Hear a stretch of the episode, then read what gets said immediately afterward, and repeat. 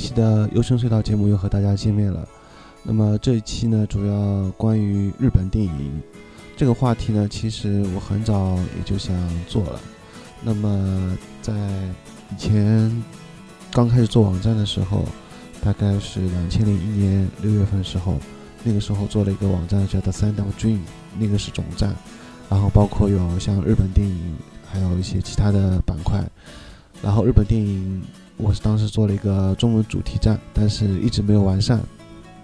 主要我是想一个团队来做这个东西，而不是仅仅只靠一个人。呃，所以，但是发现，呃，挺难找的。就无论是网站程序还是做网站设计，呃，这方面的人很少，所以说这个计划就一直耽搁，呃，耽搁到现在，包括。呃，去年年底跟 Alex 相合作做一本关于日本电影的这种电子杂志，也一直搁浅到现在，所以要做一样事情，看来确实很不容易啊。那么这次呢，我就先不管怎么样，我终于还是先在电台节目当中开始呃介绍日本电影。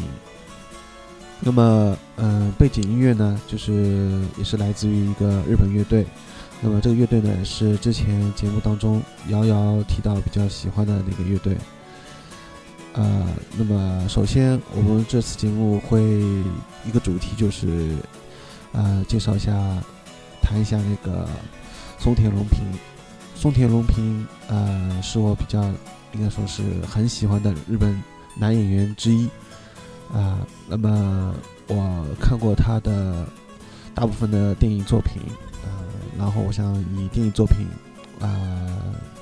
为线索来谈一下对他的感觉。那么首先，呃，我记得我看的松田龙平第一部电影呢，呃，是《蓝色青春》。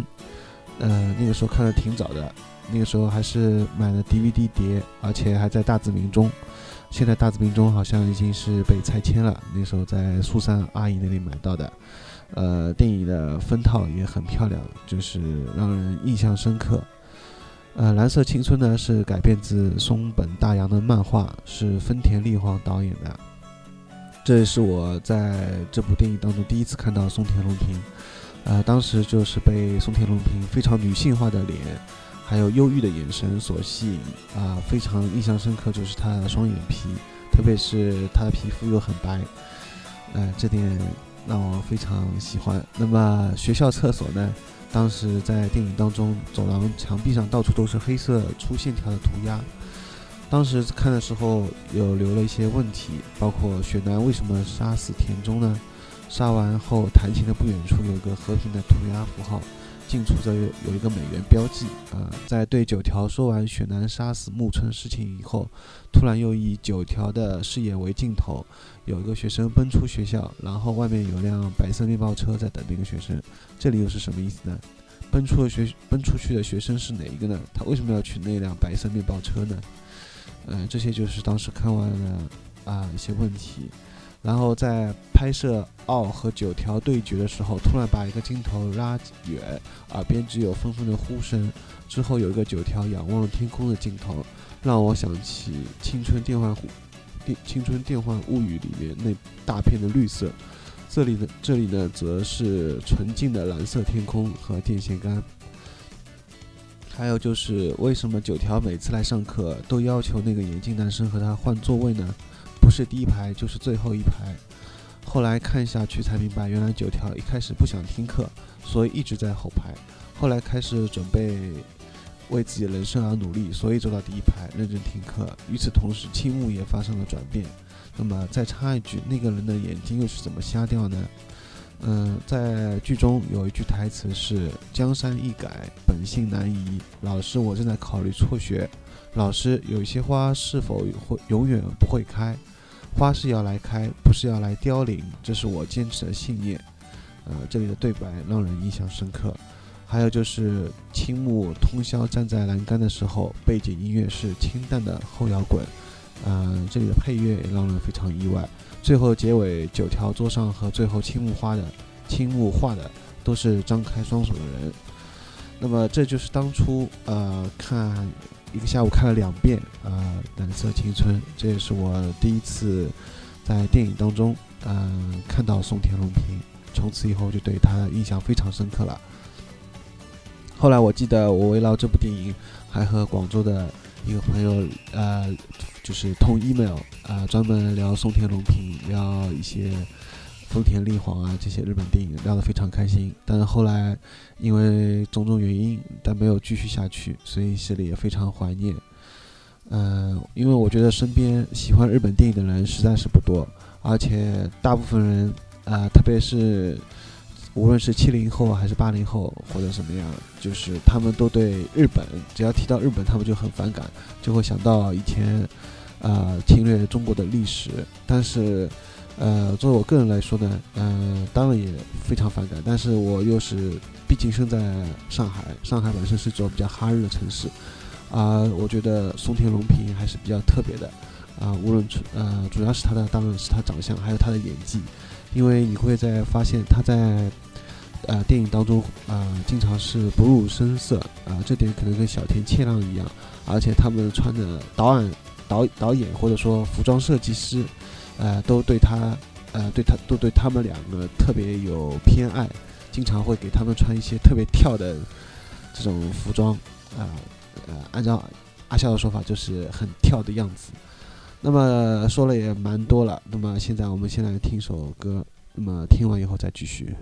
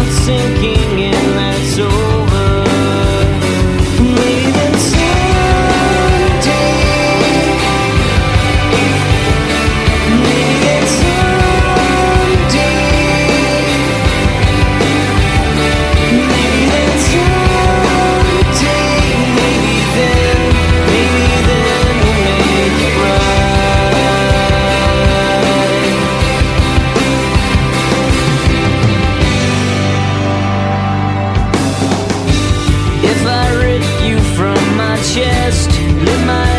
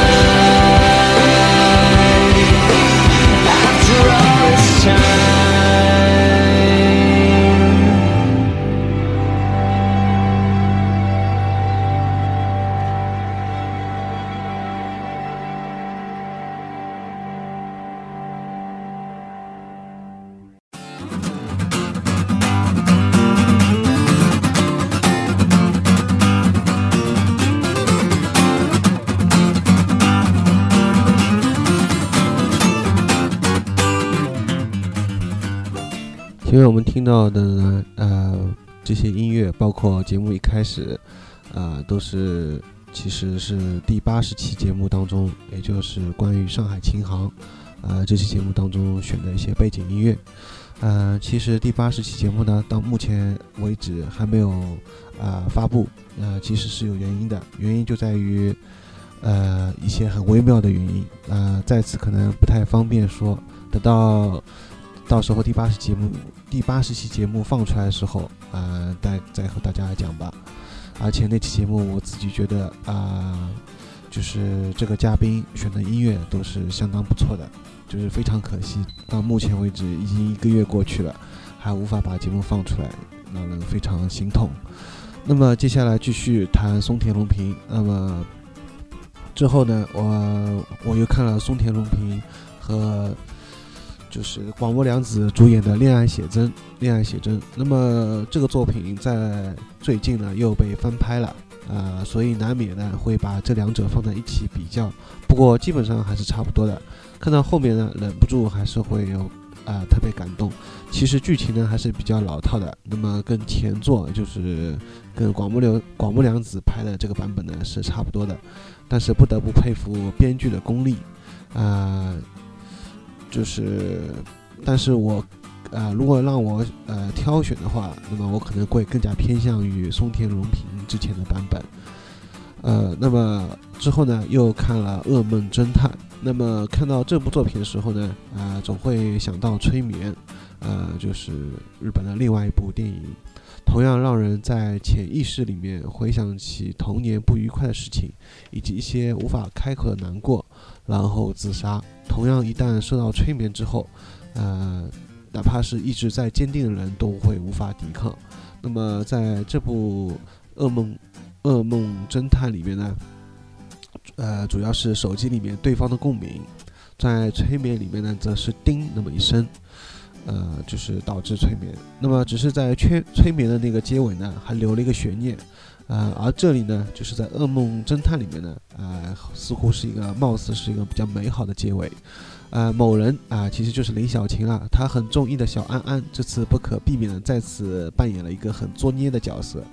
在戏还没有过半的时候就挂了。回想回想起来呢，从第三胸间到烧和歌谣，烧和歌谣大全集，再到这部戏呢。小安安呢，也就是安藤正信啊，这次还算是挂的晚了。三部戏里面呢，倒是松田龙平呢，都能坚持活到最后的。嗯，可能导演呢都不忍心让呃平平挂了，所以小安安呢看上去就是特别好人，而且特别容易被欺负的。但是，呃，后来呃安藤正信呢倒是在就是那个啊对叫花魁，在花魁里面呢。哎，终于是有一个比较美好的结局，而且是活下来了。嗯，那么不知道为什么呢？这里就是扯到安藤正信去了。嗯，其实以后关于安藤正信也可以专门做一期节目。那么总觉得这个电影呢，也就是《噩梦侦探》呢，会比《催眠》还要恐怖好几倍。呃，而且让我人揪心的是，安藤正信和那个女刑警睡觉的时候呢，哎，为何身边总是没有人看着？嗯，就是到最后，因为就是因为身边没有人看着嘛，所以最后都挂掉了。啊，而且那个龙松龙平啊，就是穿的那件黑色褂子，到底是啊披风还是大衣？啊，感觉像是从头上直接套上去的。那么能看到别人的心事呢，并非是件快乐的事情，就像当初给别人做精神分析的弗洛伊德一样嘛。啊，或者像那个《Heroes》里面那个能听到别人啊内心。活动的那个超能力的那个警察一样，那么这部作品的配乐呢还是非常工业的，呃，那么死亡，那么阴暗啊，所以就不得不感慨一下，就是总本啊总本都搞不好来，总本自己的扮相呢也很恐怖，而且已经拍了那么多部心理阴郁的作品啊，不知道会不会影响呃总本他现实里面他自己的心理呢？还有就是松田龙平从出道以来呢，似乎接的戏。清一色都是看完要让人精神分裂的电影，呃，非常让人觉倒。每每看到他，呃，白皙的皮肤还有没有表情的这种侧面，总是让人很无语。那么接下来呢，就该去看《六十四亿年之恋》了，呃，是安藤正信和和那个松田龙平搭档的电影。呃，再次呢也非常期待，呃，什么时候能有前野中信，还有松田龙平，还有小田切让，啊，最好再加上安藤正信，这样四个人同时出现在一部电影里面，这也是一直以来的一个期待。啊，那么接下来我们再来听一首歌，听完以后再继续。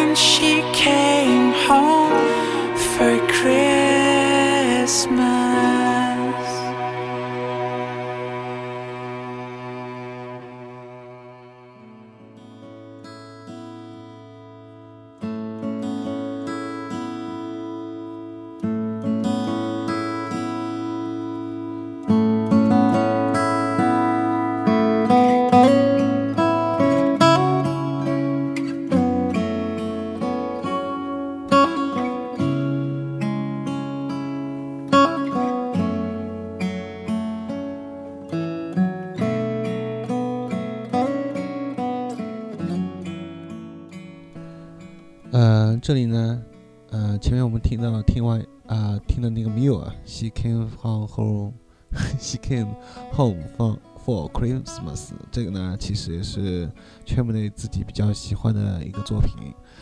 那么这里呢要引用一下当初和张汉辉的一个通信，他当时就说。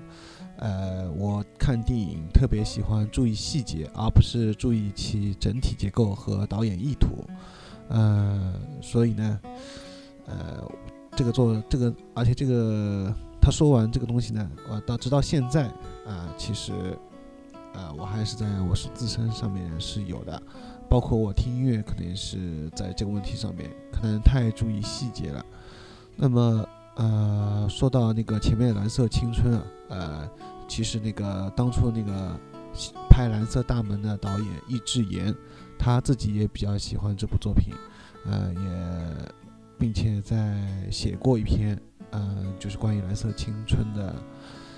一个感受。嗯，其实我想，我觉得像蓝色青春这样的电影，不能只是简单的归结为啊青春残酷的青春残酷这种。类型的电影，我觉得它还是反反映了很多啊问题的，而且啊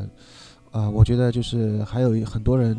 啊，对于这种电影，包括自身在看这种电影的那种状态，好像觉得一种很颓废。比如说，呃，杭州的艾文成啊，这个同学，他就觉得好像以前他在接触这些。呃，电影或者音乐的时候，觉得自己的自身状态很颓废，呃，我不太赞同这一点。我觉得，呃，这不是可以用颓废来形容的啊，不是只是单纯的用颓废来形容。而且我觉得，这个看这种电影，在你听这些音乐时候，呃，并不是完全呃，就是说我现在看这种电影，听这种音乐就觉得好像自己很颓废了。我觉得不是这样的。那么接下来还想再谈一下，就是关于《恋爱不污》，这其实是一部最近的作品了。在《恋爱不误》当中呢，男女主角都是我非常喜欢的。那么结尾呢，有点伤感啊，不过也是比较喜欢这个结尾，因为好像比较符合现实。那么值得关注的呢，是片。片中呢，就是两人坐在点心店里面，呃，吃了类似于章鱼丸的一个东西，到底是什么呢？啊，后来在某人的解答下面知道了。那么看着松田龙平一个人埋头专注的折腾的叶绿素，那么他的前女友呢，在阁楼上一个人翻着书，我觉得一定很寂寞吧？啊，这就是啊让人心碎的蓝色背影了。那么。在谈完这个之后呢，要再谈一下就是最近的作品，那就是明天的喜多善男，这也是刚刚完结的一部，呃，两千零八年的，应该说是冬季吧，算冬季的日剧吧。那么在这部作品呢，它有一个非常华丽的卡斯啊，呃，更更何况呢，还有万年配角小日向文世啊，终于首次做了主角。呃，貌似剧本呢几乎是为他度身定做的，呃，以及松田龙平呢啊为他演对手戏了。那么说到松田龙平呢，他其实呃之前很少有演日剧啊，直到目前为止只演过三部日剧。除了这个之外，还有就是还有就是还有就是呢秃鹫。呃，还有就是三亿元事件，二是世纪最后之谜，那是一个 SP，啊，直到目前为止只演过这三部电视剧，也是，嗯，然后，呃，然后在这部那个明天的喜多善男呢当中呢，嗯，我觉得他的剧本写的还是不错的，非常契合自己的处境，看的时候呢有代入感，嗯，而龙这里还要特别值得一提的呢，就是龙平。在第一集当中，与来刺杀自己的那个段戏，啊，我觉得他的那个说话的口气，呃，语气，非常像前野忠信。他说啊，哈，扎进去了，然后又是一拳，呃，并且又说还要玩啊，呃，这里说话的语气口吻简直无敌了啊！包括最后一集，他当时去救小日向的时候，救完以后，两人，啊，从，就是烟囱上面爬下来的时候，他不小心被小日向啊碰了一下，然后差点从屋顶上面摔下去。然后他就说，呃，什么？他说了一句，呃，就这样死掉了，就是好像意思很不划算的意思，呃，就好就搞笑了。就如果这样被小日向碰到以后就摔下去的话，就搞笑了。他当时说的那几句台词也特别幽默，呃，我不知道这个台词是他自己呃在当中的即兴发挥呢，还是剧本本身有的台词，呃，总之觉得他这样的呃这些台词呃非常符合呃他的一些在电影当中的一些个性。呃，不知道他生活当中啊是怎么样的一个人呢？这几乎也是所有可能会喜欢，呃，某一个演员就会歪歪他在生活当中的样子的一样。呃，然后呃，说到他口吻啊，像钱影一样，除了说话的他他在电影当中或者日剧当中说话的语气像钱钱野中心之外呢，啊，包括他的本身的那个发型。呃，我是指他之前留长发，包括还有胡子，呃，都特别是胡子这部分，呃，我觉得特别靠近千野中心。呃，只有有意思是呢，最近的千野中心呢，呃，就是如果你啊有看到优衣库的广告的话，你会发现，呃，千野中心最近也是剃了一个短平头。呃，在这部《明天的喜多善男》当中呢，呃，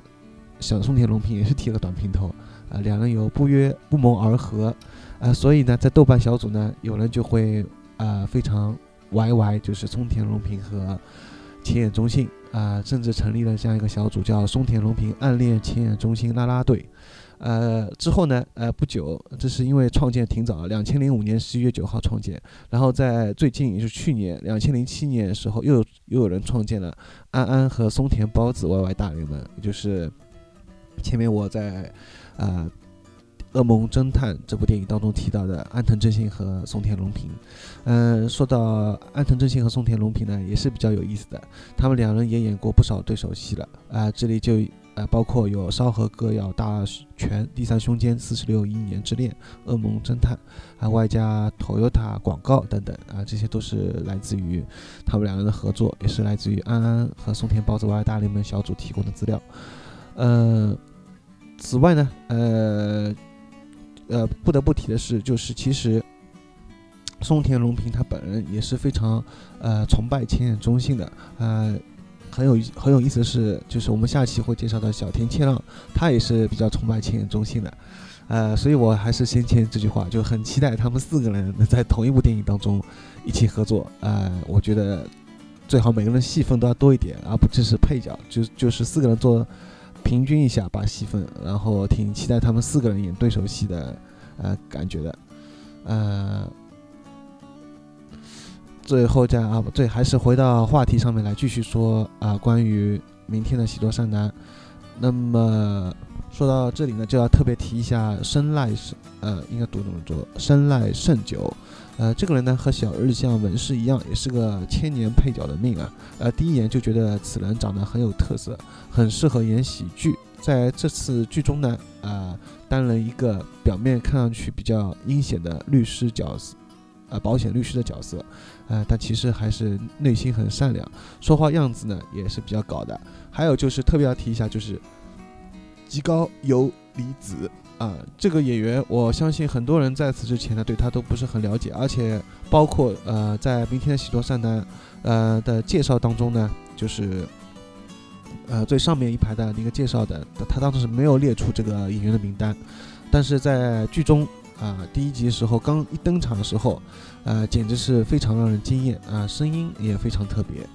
呃，以上就是看完第一集的感受。那么现在呢，已经把所有都看完了。那么虽然明天的《喜多山南》呢只有一季，毕竟是日剧嘛，但是有一点是和美剧《Lost》是一样的，那就是先扬后抑。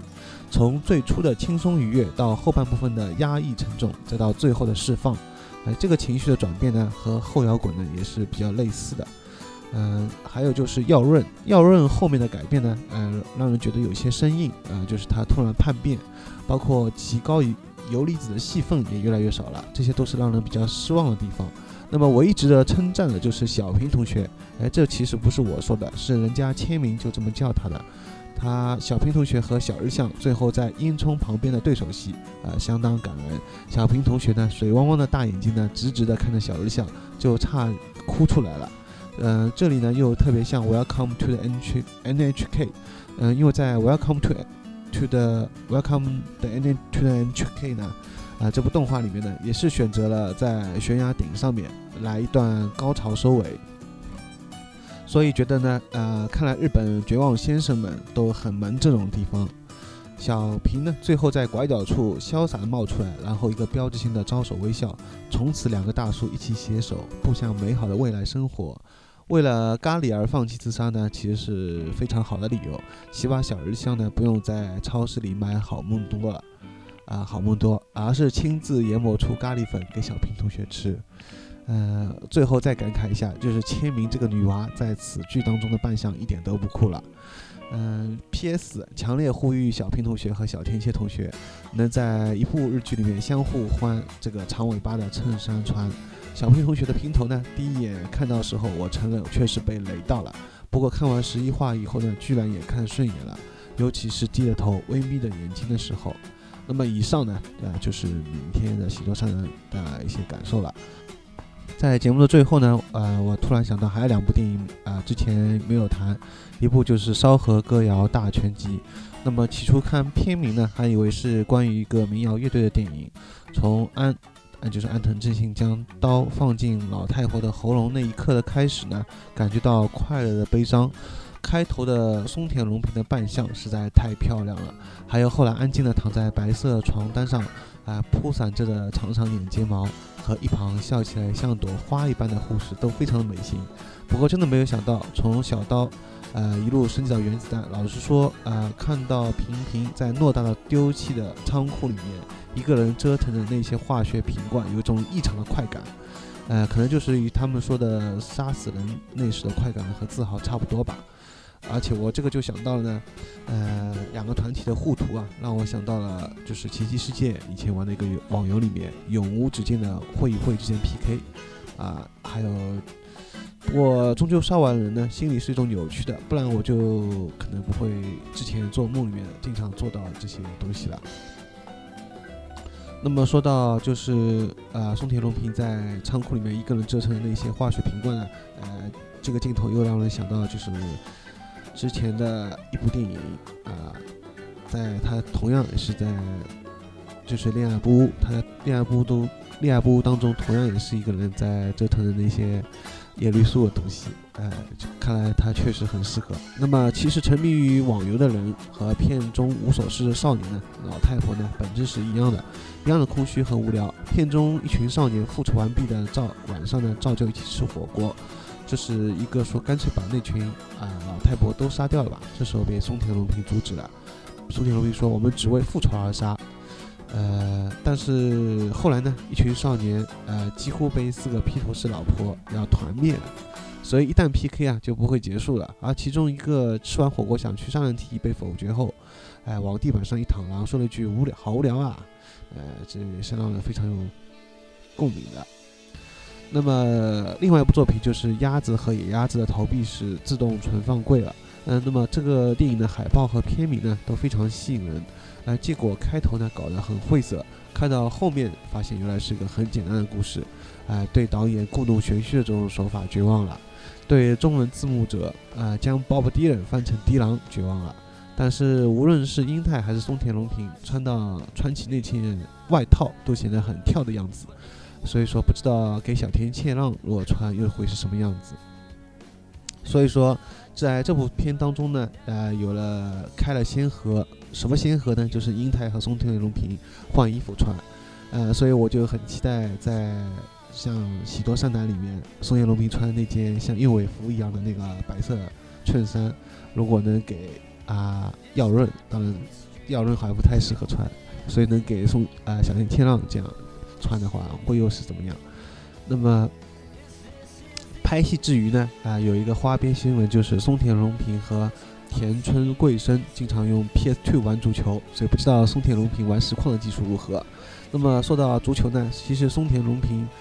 呃，他以前呃儿时的梦想就是成为一个英式足球队员。嗯，那么何时会希望成为演员呢？那就是拍摄《御法度》期间了。所以这点也非常有意思，也就是说，如果松田龙平他，啊，不拍电影的话，有可能会去做一个英式的足球队员，然后业余生活就是玩玩实况。这样一想就觉得很有意思，相信阿笑在此也会相当期待的。呃，那么以上呢就是关于松田龙平啊，本期节目就差不多，呃，要到此结束了。其实我这里只是很粗略的谈了一下，包括松田龙平的呃出道作品《御法度》，其实我到目前为止啊还没有看。嗯，会去看的。呃，那么说到这些的时候呢，呃，还有就是要提到那个娜娜，娜娜的话，呃，这里也非常喜欢松田龙平和那个娜娜两个人啊，在出门的时候，我说的是电影版，第而且是第一部娜娜一啊，在里面两个人就是戴着围巾啊，呃，从那个旅馆里面啊宾馆里面。呃，出来的时候，两人一起围了一个围巾，呃，这里一个镜头让人非常呃感动。还有就是娜娜和莲，呃，两人在火车站的分别，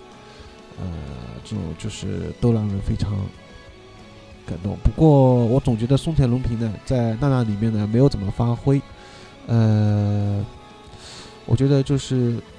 嗯，包括我对就是娜娜二。把松田龙平啊这些，还有就是女主角全都换掉，让我也非常觉得很不满。呃呃，这里可能就是像呃张生提到那样，太多的好剧本都给了松田龙平，大家都很宠爱他，因为毕竟他的父亲松田优作啊，可能是因为这个原因。呃，那么最后在节目快要结束之前呢，再做一个小预告。那就其实，如果你喜欢啊千叶中信和松田龙平的话，那么你可以关注一下，在二零零九年，也就是明年即将上映的《剑院点的记》，呃，导演是木村大作，啊，其中当中有千叶中信和松田龙平将会演对手戏，啊，这是也是一个让人非常期待的一部作品。那么至此呢，呃，终于可以宣告节目到此结束了。其实我只是很粗略的，啊，在谈了一下啊松田龙平的作品。呃，其实他还有其他很多作品还没有谈到，包括像《烤肉大战》啊，《烤肉大战》里面除了他以外，还有另外一个跟他对手戏那个演员，呃，也是啊某人很喜欢的一个演员。那么说来呢，其实日本电影还是相当精彩的，呃，也希希望呢，就是在通过这次节目之后呢，会有更多人来关注一下日本，呃，这几年拍的一些作品，嗯。如果你特别喜欢松田龙平的话，也欢迎来一起交流一下。那么，本期节目呢就到此结束了。呃，下个节目呢，我们将会介绍一下，谈一下小田切浪。呃，欢迎有兴趣的到时候再收听吧。呃，节目主持高尔基啊，编辑高尔基啊。呃，节目到此呃结束。